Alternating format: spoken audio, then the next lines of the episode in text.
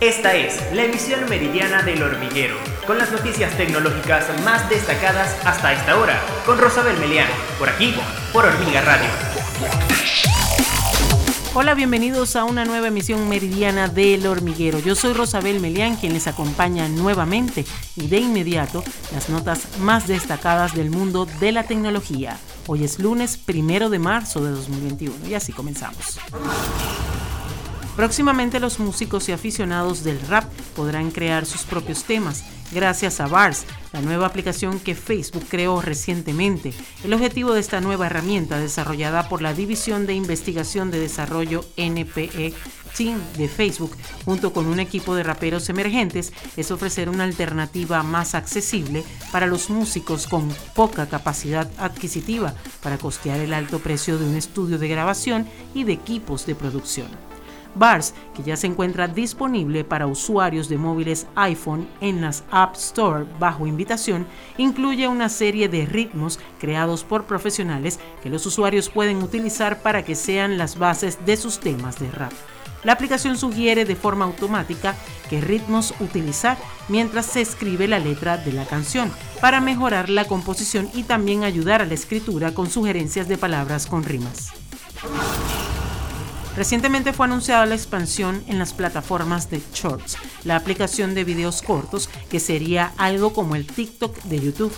Shorts es un nuevo formato de videos cortos con el que los creadores podrán grabar contenido breve sin más recursos que un teléfono móvil, como explicó la compañía dentro de sus planes para el 2021.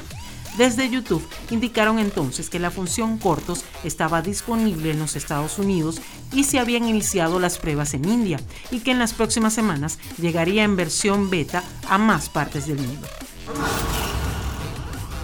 Este lunes la directora financiera de Huawei, Meng Wanzhou, volverá a la corte en Canadá para finiquitar el caso de su extradición a los Estados Unidos. Meng, hija del fundador de Huawei, es acusada por Estados Unidos de engañar a HSBC sobre los negocios de su empresa en Irán, lo que provocó que el banco violara las sanciones estadounidenses.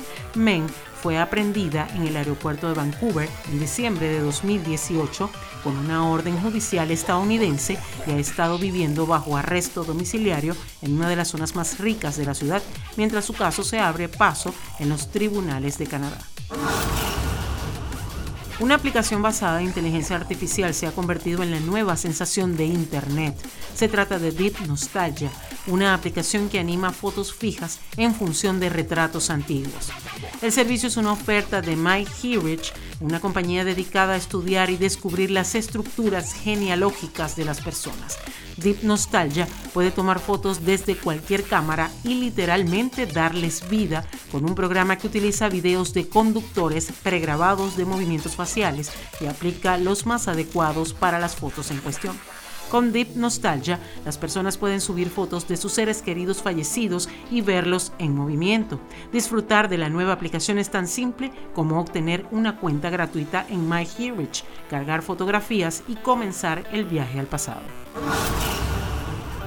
La edición número 78 de los Globos de Oro demostró que el streaming llegó para quedarse.